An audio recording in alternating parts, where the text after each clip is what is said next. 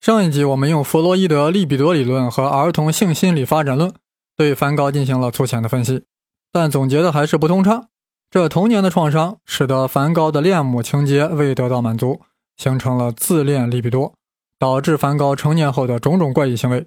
但我们不禁发问：童年的创伤难道是记在脑子里了吗？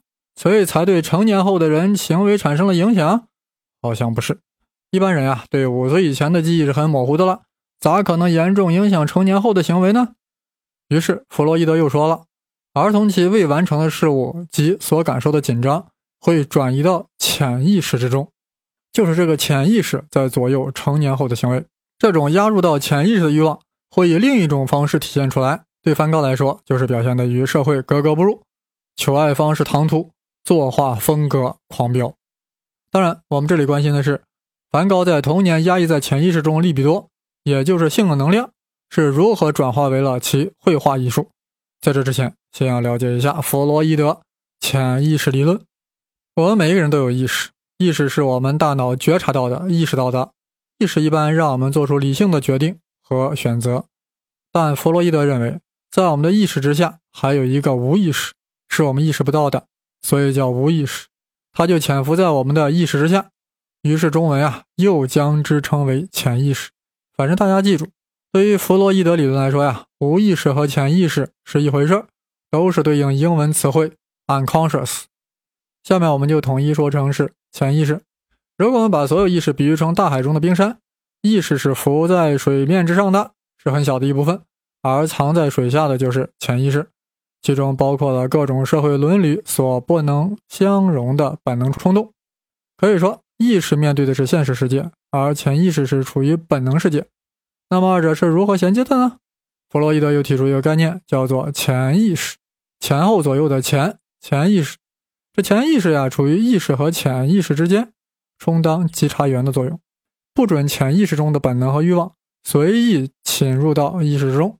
但是当意识丧失警惕时，受到外界某种强烈诱发时，被压抑的本能或欲望就会迂回渗入意识。弗洛伊德是这样比喻的呀：潜意识是一个门厅，各种冲动挤在这里，而意识停留在接待室。门厅和接待室之间的门斗有一个守卫，对那些不合适的冲动就不允许进入接待室，被允许的冲动就进入潜意识。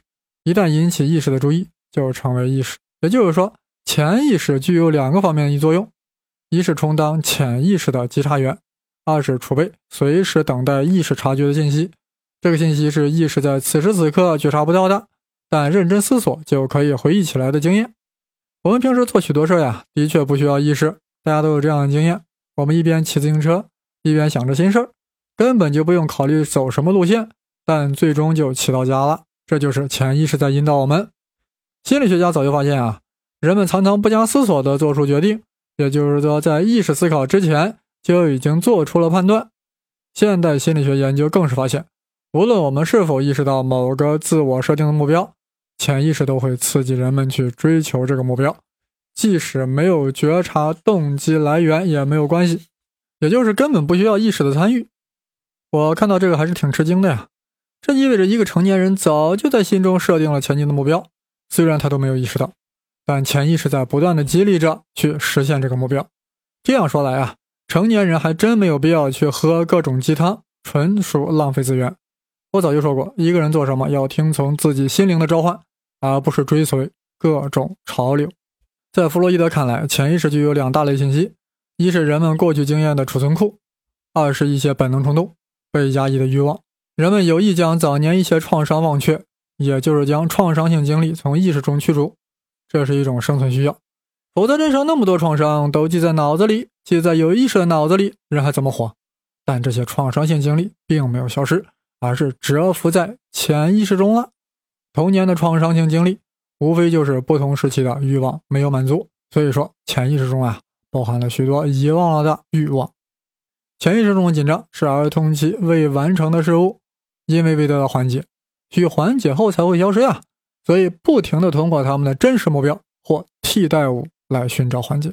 梵高曾说：“我自身的痛苦好像始于很小的时候。我的少年时代是阴郁的、冷酷的、贫瘠的。其实啊，梵高的家庭还是不错的，父亲是很有名望的牧师，母亲是一个称职的主妇，一生共生养了六个孩子，一心一意扑在家庭上，每天晚上全家以阅读的方式消磨时光，还从很早起就教他们画画，家里还雇佣了各种仆人，看起来是一个富足美满的家庭。那么，梵高为何觉得自己少年时代如此阴郁冷酷呢？这现在大家都知道，就是梵高在口腔期得到了过分满足，而在性器期的恋母情节遭到严重阻力。所谓的情节，就是以性冲动为核心的欲望，使他本来应该向外投注的利比多，又向内缩了回去，压在了潜意识之中。这些利比多虽然压抑在潜意识中呀，但仍然蠢蠢欲动，极具情绪化色彩。但社会伦理的种种禁忌，要将之死死的压在潜意识。但欲望的利比多充满动力，无时无刻不在寻找突破口呀！一旦遇到某种外在条件的诱惑或刺激，也就是说，一旦出现某个出口，压在潜意识的利比多就会像火山一样喷薄出来。一旦喷薄太过分，就会爆发精神病。极少数人会以音乐、诗歌、绘画等艺术方式喷薄出来，就会形成伟大的艺术作品。说到这里啊，有人还是不太相信潜意识存在。毕竟潜意识这玩意儿啊，是弗洛伊德第一次提出来的，也没有什么严格的科学实验去验证。那他是凭什么去推断的呢？大家都知道，弗洛伊德是一个医生，专门治疗各种神经症、各种精神病，成天和各种患者打交道，所以经常分析他们的梦境呀，给他们催催眠呀。结果他发现，患者经常会梦到他本来已经忘却了童年的事儿，尤其是在患者处于催眠状态时，会敞开心扉，讲述自己过去精神创伤。于是，弗洛伊德认为，人在梦境和催眠时就处于潜意识状态。有这么一个实验啊，医生嘱咐催眠中的患者醒来后，在四点打开门后的一把伞。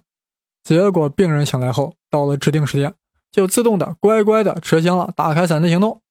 问他为什么要这么做啊？他讲了很多理由啊，什么打开亮一亮呀，打开透透气呀。其实是医生在潜意识中给他中了这个命令。而这个指令并没有进入患者的意识，但重在潜意识中的指令在指挥醒来的患者去打开雨伞。说实话，我听了这个实验很震惊。难道我们未来的很多行为早已在潜意识中设定了？那么，设定我们潜意识的那个人又是谁呢？总而言之，弗洛伊德提出潜意识这个概念还是有一定依据的。潜意识概念提出呀，意味着心理学进入到了新的阶段。这种基于潜意识心理学，专门还有一个牛叉的名字。就叫精神分析。一九零零年，弗洛伊德出版了《梦的解析》这本书，标志的精神分析诞生了。但这已经是梵高自杀后的第十年了。其实，弗洛伊德只比梵高小三岁，可以说是同时代的人，但二者又没有任何交集，这对双方都是个巨大的遗憾。否则呀，弗洛伊德也可以分析下梵高的梦。可惜，至今我们不知道梵高做过哪些梦。或许那一幅幅的画，一片片颜色，就是他狂野彩色的梦。正向我们无比坦诚地展示着梵高的潜意识，他触动了我们，打动了我们。难道是我们每个人心中都有一个梵高？按照弗洛伊德潜意识理论，梵高童年的创伤呀，就是压抑在潜意识中，形成了巨大能量，汹涌的利比多。这个力量在千方百计地寻找一个出口，然后以另一种方式表现出来。现在我们当然都都知道，这个出口就是绘画，他的霸气侧漏的画作。但梵高利比多是如何从潜意识中转化为狂野的绘画？这是胡先生非常关注的问题。我发现这是经历了一个相当长的历过程，绝非一蹴而就。这里必须要从头说起。梵高很早啊就开始接触绘画，中学毕业后呀，是经他做画商的伯父介绍，才进入了巴黎古皮尔公司。前面说过，公司后来派他到伦敦拓展业务，遇到了房东女儿，求爱惨遭拒绝。失重之下的梵高突然对圣经产生了狂热，干脆工作也不干了。当然，公司也不想让他干了，直接就回家补习功课，准备参加高考，目标是读神学专业。结果没有成功，估计是没有上补习班。父亲毕竟是有点名望的牧师，梵高得以前往布鲁塞尔福音传道学校，目标是成为一个福音传教士。在这个教会学校培训的过程中，梵高初步展示了他的奇葩。他在课堂上走来动去，还拒绝坐在课桌后，而是要像农民一样蹲在地上，把课本放在膝盖上。吃饭时也是独自蹲时，反正是啊，姿势咋难受就咋来，好像在和自己作对。老师问悬崖一词怎么写，梵高非要用绘画来展示悬崖，而且要画在黑板上。遭到拒绝后还坚持，还挥拳打了劝阻的同学啊！校方实在没法接受他，幸好有人求情，学校给梵高了一个机会，让他去欧洲最悲惨的教区——比利时的伯里纳日煤田。二十六岁的梵高满怀激情，义无反顾地来到了煤田，发誓要用天主的声音去抚慰世上一切不幸的人。他与矿工一起吃最差的食物，睡地板，还将自己的衣物送给矿工。有一次，煤矿瓦斯爆炸，他冒死救重伤的矿工，这充分表现出他是一个知行合一的人，一个纯粹的人。但这令教会极为不安。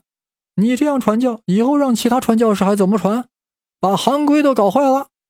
于是将之辞退，这样梵高想成为传教士的梦想破灭了。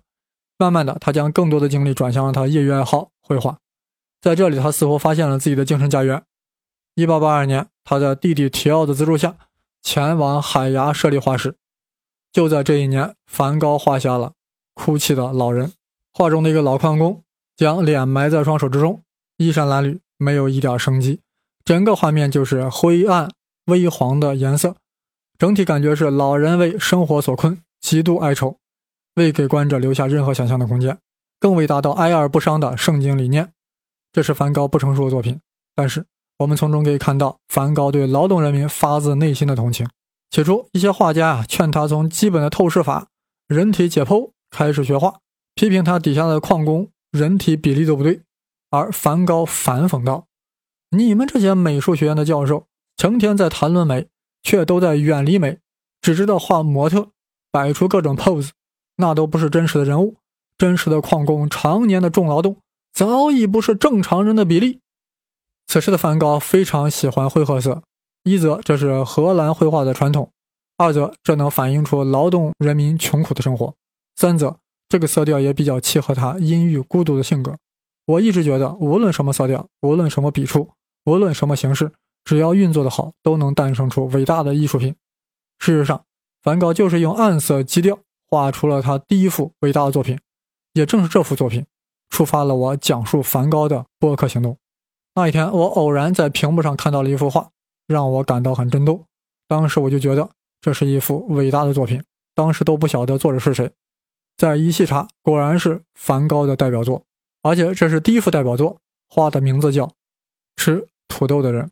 画作描绘的是朴实憨厚的农民，一家五人围坐在窄小的餐桌旁，桌上是一个盛满了土豆的大盘子，餐桌上方悬挂着一盏昏黄的灯，努力的在驱赶房间的黑暗。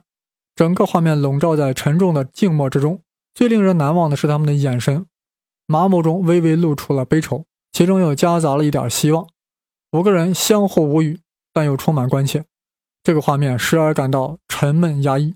时而又觉得安静平和，他们的脸凹凸不平，甚至有一些变形，尤其是他们一只只骨节粗大的手，马上让我们明白，他们是用伸进盘子里的同一双手去锄地的，种出了土豆。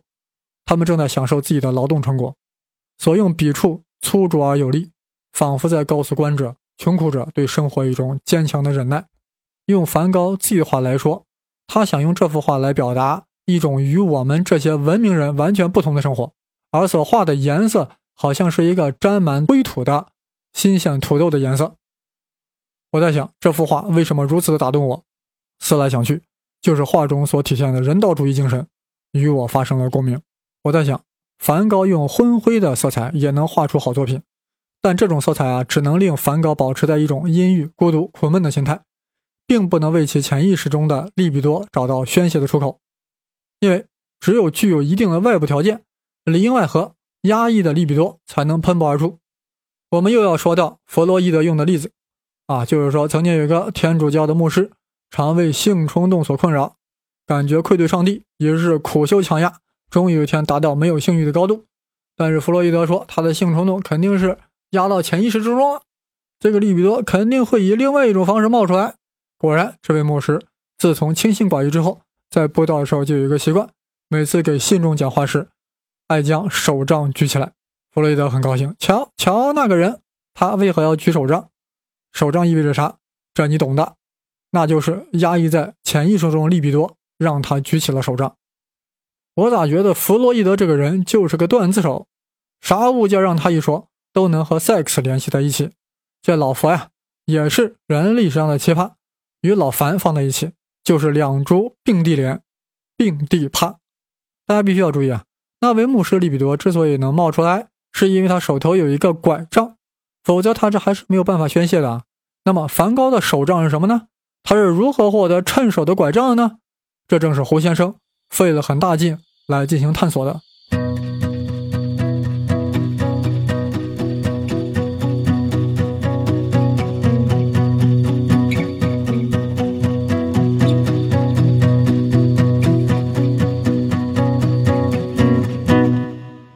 梵高体内的利比多决定了他不可能一直停留在灰褐色的画风。1886年，34岁的梵高进入安特卫普美院就读，第一次接受正规美术训练。虽然只有三个月，再次绽放了超能的奇葩。一位同学的日记是这样写道：“那个外貌粗鲁、神经质和不知疲倦的人，像一颗炸弹掉在了安特卫普美院，把院长、教师和学生都掀了个底朝天。”由此，大家可以想象呀，梵高旺盛的精力和偏执的性格，绝非常人之利比多科比。在这里，他接触到了鲁本斯的绘画。鲁本斯油画色彩鲜明，光鲜明亮，似乎在召唤梵高从灰暗的画风中摆脱出来。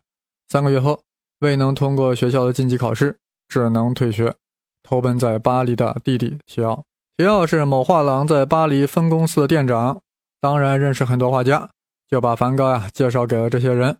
这些画家中呀，有好几个是印象派的代表人物，他们对梵高的印象特别大。什么是印象派呢？简单的说呀，就是以瞬间的印象作画，在大自然中揣摩光与色的变化，并将瞬间的光感附着于画布，形成极具动感而明亮的色彩。印象派啊，让梵高的生命燃烧了起来。令其从早期阴郁灰暗的画风一举变为了明亮鲜艳。但在我看来，这种画风无疑是刺激了梵高的神经，点燃了其机遇的利比多，令梵高的精神从阴郁走向了狂躁。大家最熟悉的印象派大师呀，莫过于马奈和莫奈。但真正影响梵高的是毕沙罗和修拉，有点陌生，对吧？一回生，二回熟。听完本期播客呀。你可以对印象派画家如数家珍。先看看修拉对色彩的探索。修拉啊，试图将色块分解为更细的色点，用一粒一粒绿豆般的小点来组成画面。这些不同色度、不同色温的小点是从色块中分解而来的，然后又反复组合成视觉上的迷离效果。这就是所谓的点彩画。用我的话来说呀，就是将色彩离散化。量子化，在仿佛不经意的组合中展现出迷离的世界。也就是说，画布上只呈现出了各个离散的不连续的色点，要让观者在观看的时候呀，才能呈现出真正的印象。再换句话说，这种画呀，你不看它的时候，它就不是一幅画，只不过是一些码点，一堆彩色的码点。只有你一看它，它才在一瞬间在你的眼睛中。形成了一幅画，我讲啥呢呀？难道我是在讲量子力学吗？观察决定了最终的结果，客体与主体的耦合，万物一理，岂有他哉？大家要注意啊，欣赏点彩画一定要与之保持一定的距离，距离太近呀，后果就是马点扑面。拉开距离，彩色马点开始在你的视网膜上织就图案，美轮美奂。反正啊，我觉得修拉挺牛逼的。啊，修女的修，兰州拉面的拉，修拉，记住没？是修拉发明了点彩画。但有没有觉得这个点彩画呀，不太适合梵高？像梵高这种利比多狂野之人，哪有耐心一个点一个点的去画？简直就是修拉式的绣花法。所以对梵高影响更大的是另外一位印象派画家毕沙罗。毕沙罗探索出短而细的小笔触。横排或斜排，形成在光条在色彩中流动的感受。如果说修拉是一个点一个点堆砌的，而毕沙罗呀，就是用一条一条的色彩来堆叠的，这样更显得有力度，而且表现力更强了。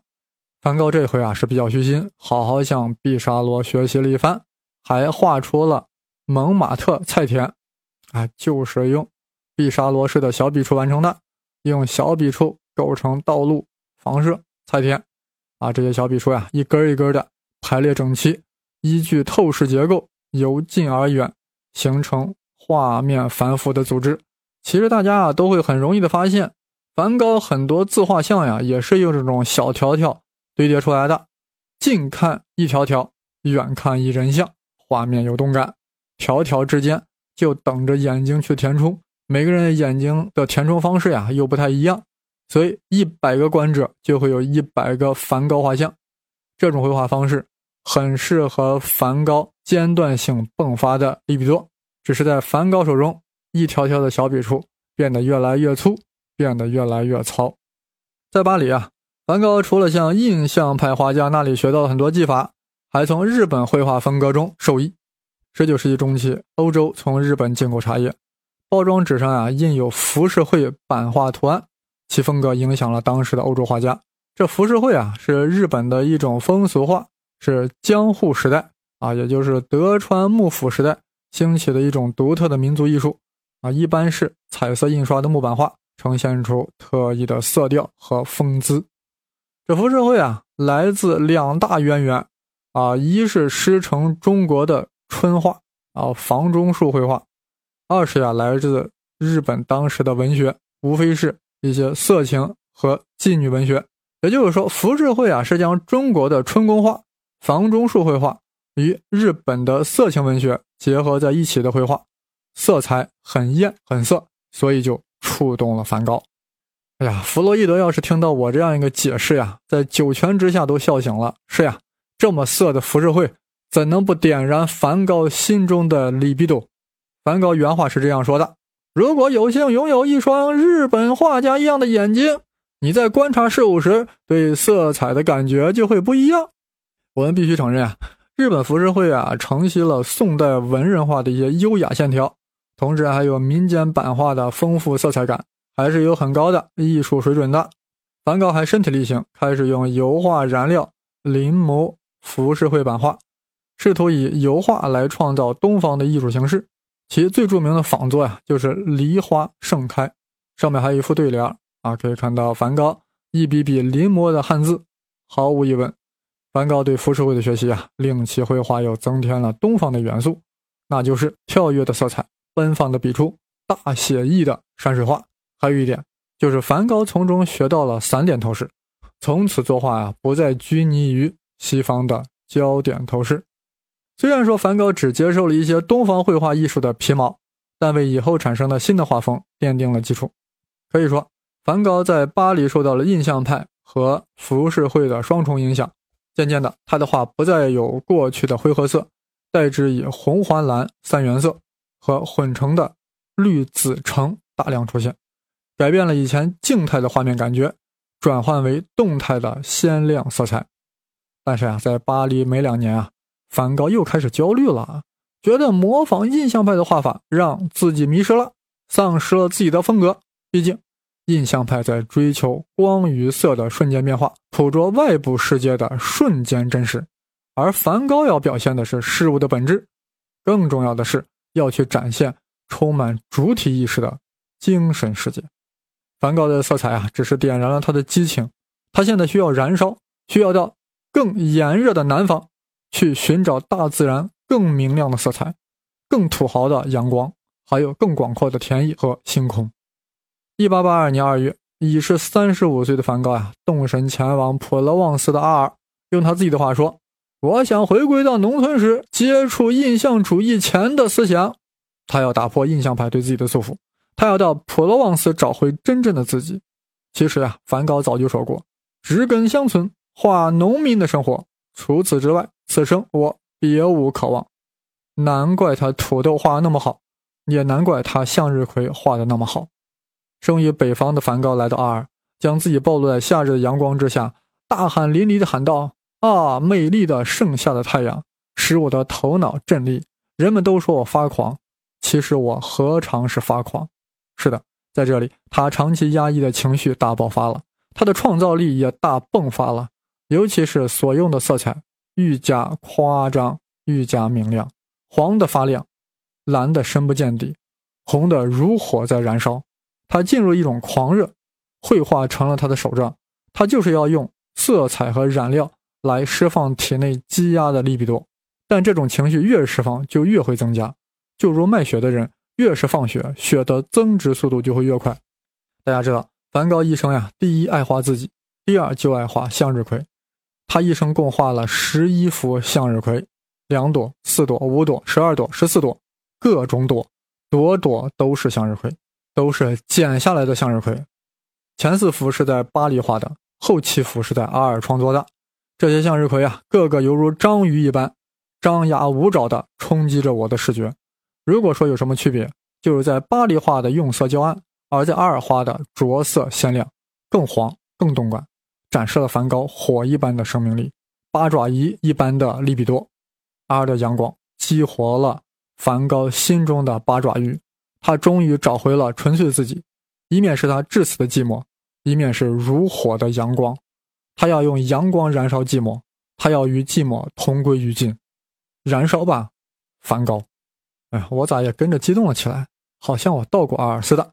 算了，我还是冷静点，我要节省我的嗓子。其实呀，梵高在阿尔啊，也不是成天晒太阳，有时也宅在黄房子里看书，学习德拉克罗瓦的色彩理论。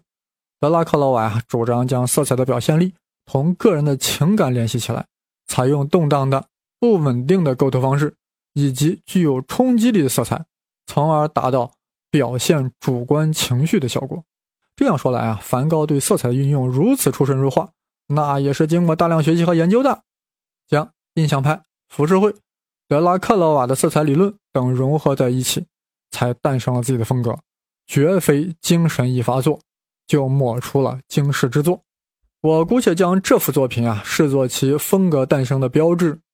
阿尔夜间的露天咖啡座，画中左侧呀是一间咖啡厅，在路边搭的黄色布棚，其下呀有十一二张桌子，坐了十几个喝咖啡的人。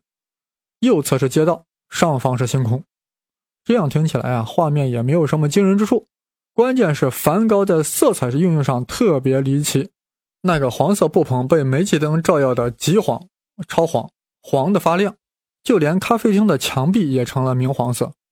这与深蓝色的星空形成了一种强烈对比，营造了一种紧张矛盾的画面状态。尤其是近端的座椅都是空着的，而喝咖啡的人都坐在了远端，显然。作画者是从远处在观望这个露天咖啡座，这使得画面上的顾客个个身形狭小，没有五官，散发着鬼魅般的气息。而作画者当然就是梵高，仿佛是孤零零地站在暗色街道的某个位置，他想去加入这个黑夜中唯一有亮色、有温暖的地方，却只能驻足观察，表达了想与当地人接近却又无法接近的心理状态。在这幅画中，我就读出了两个字：孤独，是一种发自内心的至死的寂寞。寂寞的梵高呼唤着高更前来阿尔，高更来，高更走，梵高割耳朵，梵高精神发作，梵高去疗养院，去奥维尔，走向麦田，举起了枪。怎么看待这一切？弗洛伊德理论又会给出怎样的解读？胡先生与大家一起在 Page Seven 继续探索。